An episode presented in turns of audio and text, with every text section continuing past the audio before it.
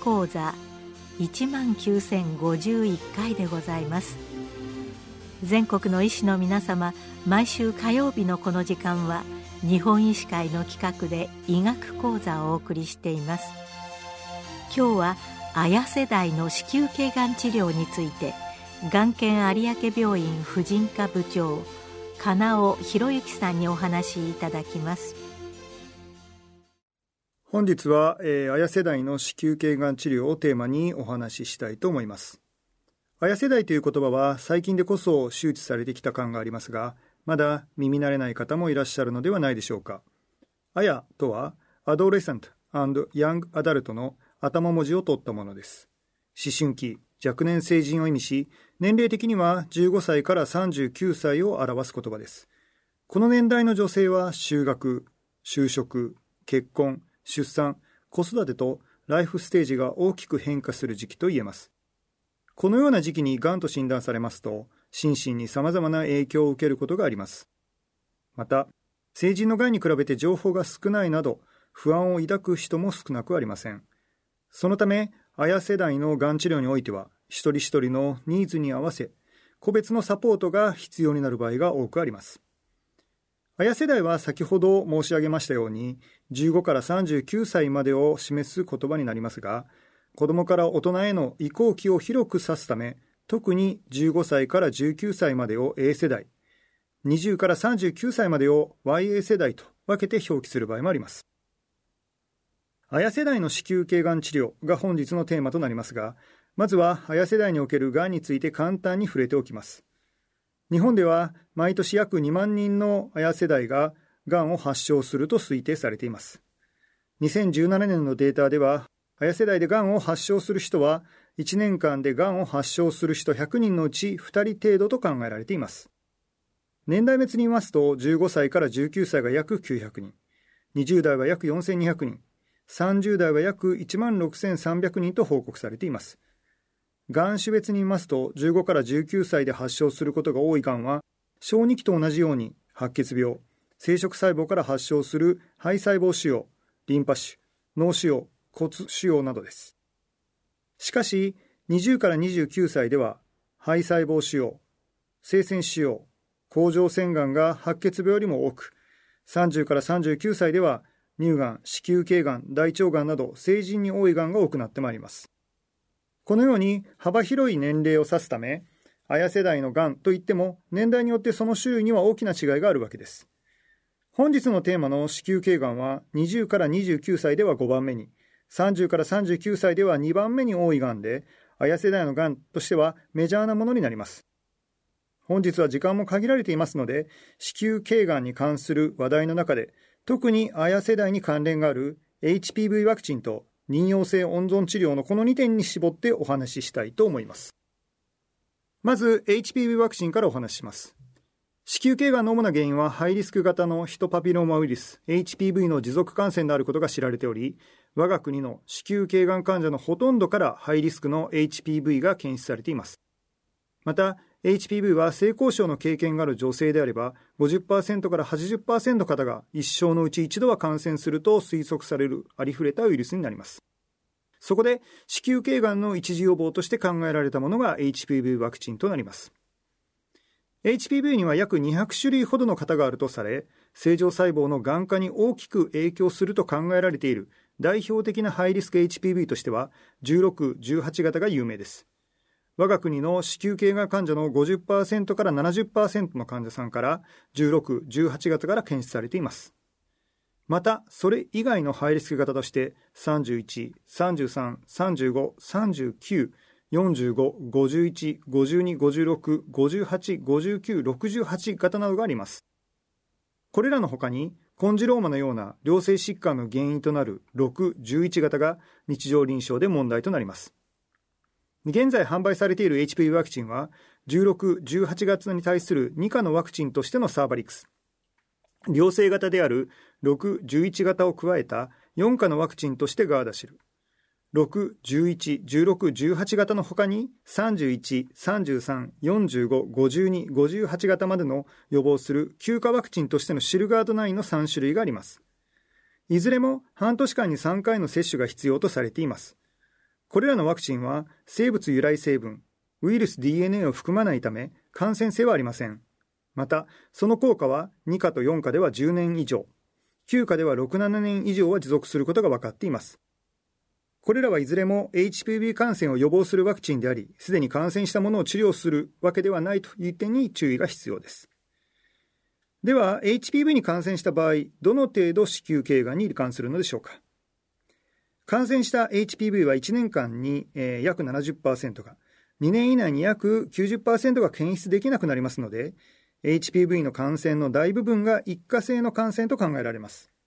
しかし、持続感染した場合、前がん状態である子宮頸部軽度異形成 CIN1、中程度異形成 CIN2、高度異形成及び上皮内がん CIN3 を経由して子宮頸がんに至る場合があります。高リスク型の HPV による感染から前がん状態である異形成の形成まで約1年から5年、子宮頸がんの発症までは約10年以上かかるとされていますので、A 世代では子宮頸がんが少ないのかもしれません。また、CIN2 までであれば1年で38%、2年で63%が自然警戒するとの報告もありますが、CIN3 の場合は数年で12から30%ががんに進行すると推定されています。このような子宮頸がんの自然死を踏まえますと、HPV 感染の約1%ががんに至ると考えられています。それでは話を HPV ワクチンに戻します。HPV 感染が成立していない状態でこれらのワクチンを接種した場合の子宮頸がんの予防効果は2、4価ワクチンで70%、9価ワクチンで90%と推測されています。実際に子宮頸がんの前がん状態である子宮頸部異形成においてはワクチン接種により劇的に減少したデータが数多く認められます。しかし、先ほど申しましたように、HPV 感染からがん化までの時間が長いことから、HPV ワクチンによる子宮頸がんの罹患率の減少を示したデータはなかなか見られませんでした。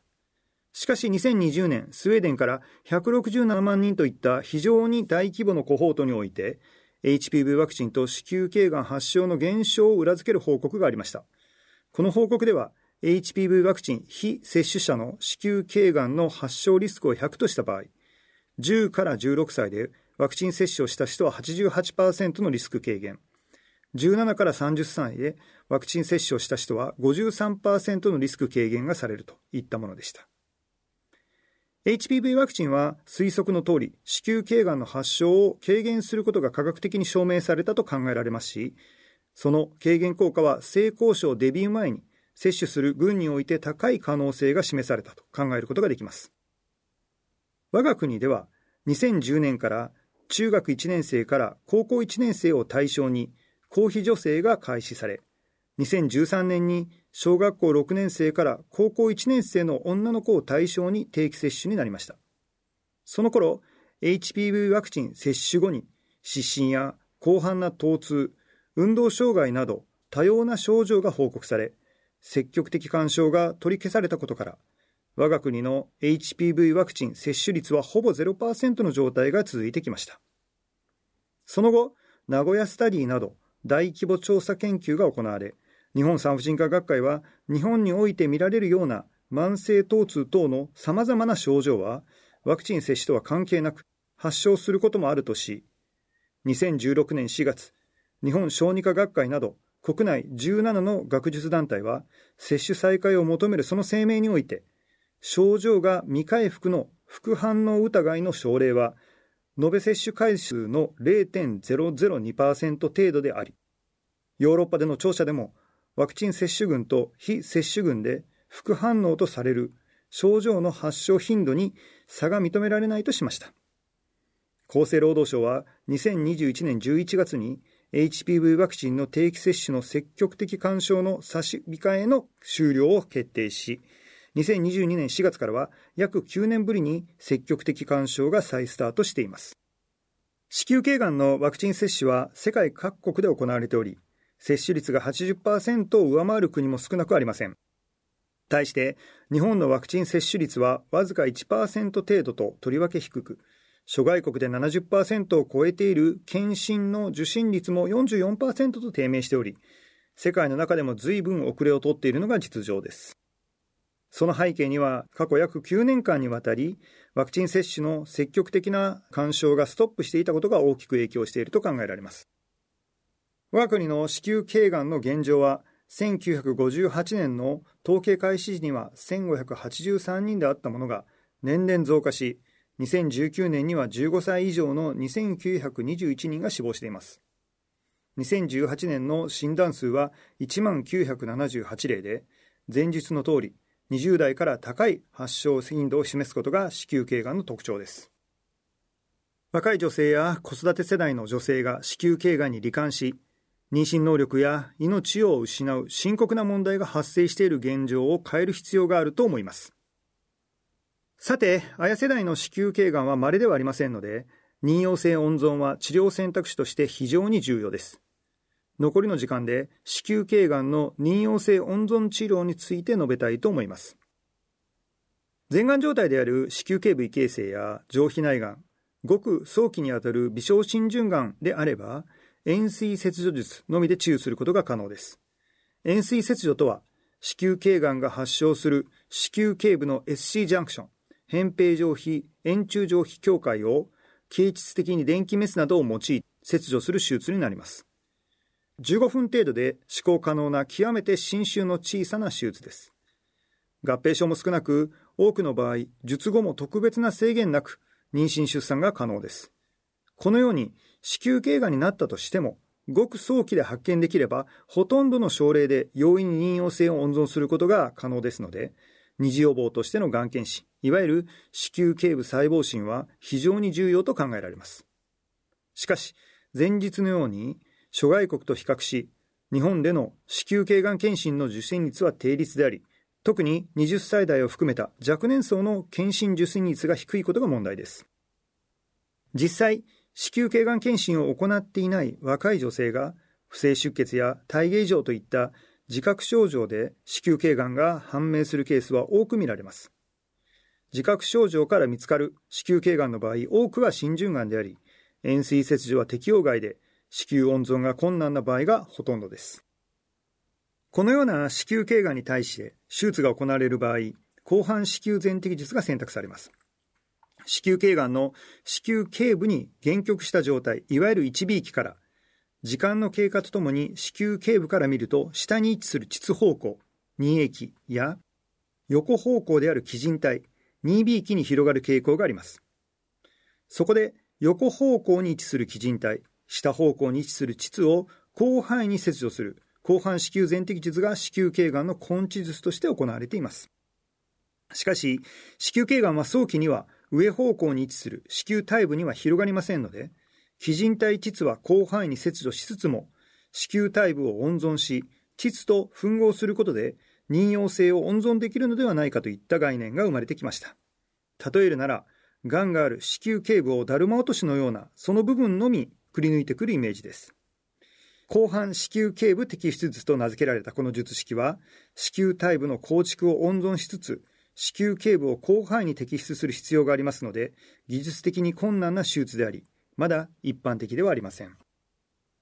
後半子宮頸部摘出術は1997年に初めて報告されたまだ歴史が浅い術式です。現在のところ 1A2 期からまたは使用径が2センチ以下の 1B1 期の症例に対しては、広範子宮頸部摘出術が妊用性温存の治療の選択肢として考慮されるとガイドラインに記載され、推奨の強さにエビデンスレベル B といった位置づけとなります。子宮頸がんに対する究極の妊用性温存手術である広範子宮頸部摘出術ですが、いくつか解決すべき問題点があります。まず問題となるのが、子宮頸部の切断位置についてです。この点に関する報告は少なく、使用からどの程度離れた位置を切断すべきかについてのコンセンサスはありません。切断位置が使用から離れれば離れるほど、使用の制御には優位に働きますが、残存経過長が短縮するため、早産のリスクが高くなり、術後の妊娠には不利に働きます。妊娠を継続するためには一般的には5ミリ以上の残存経管長が必要と考えられています。さて、使用からの切除マージンについてですが、海外からの報告では、使用から5ミリ離して子宮頸部を切断した症例で、中央再発した症例報告を認めます。これらの報告を含めたシステマティックレビューでは少なくとも10ミリの切除マージンが必要であると記載されています。これらの報告に基づきますと、使用から少なくとも10ミリの切除マージンを確保して、子宮頸部を切断する必要があり、さらには、術後の残存経管長は少なくとも5ミリ温存する必要があるという点を踏まえますと、術前の画像評価にて、使用上端からの経管長が15ミリ以上の症例が適用であろうとされています。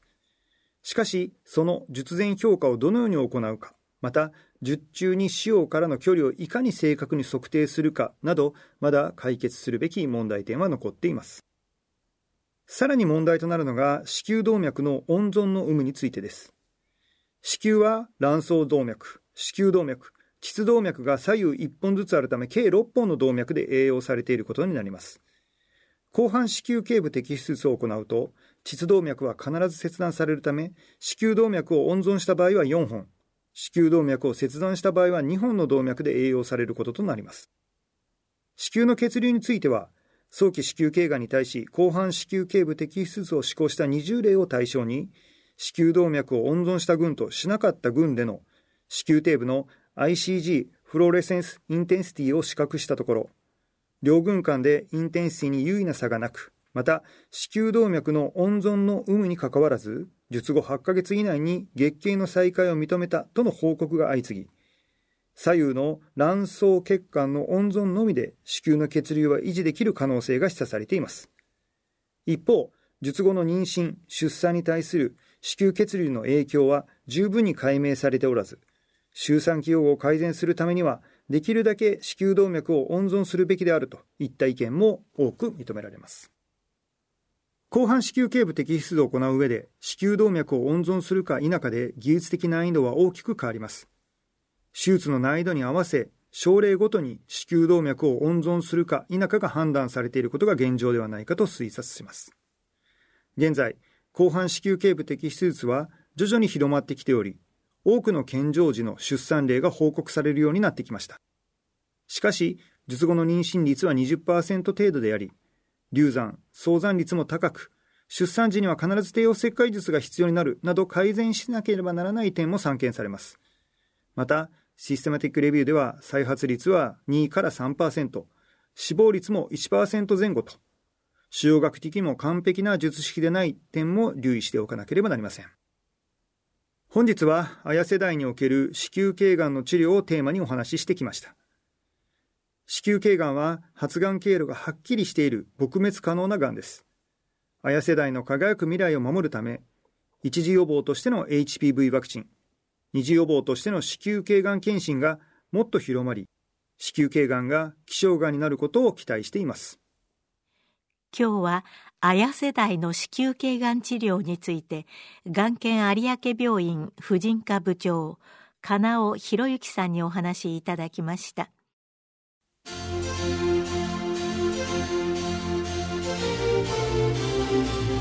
それではこれで日本医師会の企画でお送りいたしました医学講座を終わります。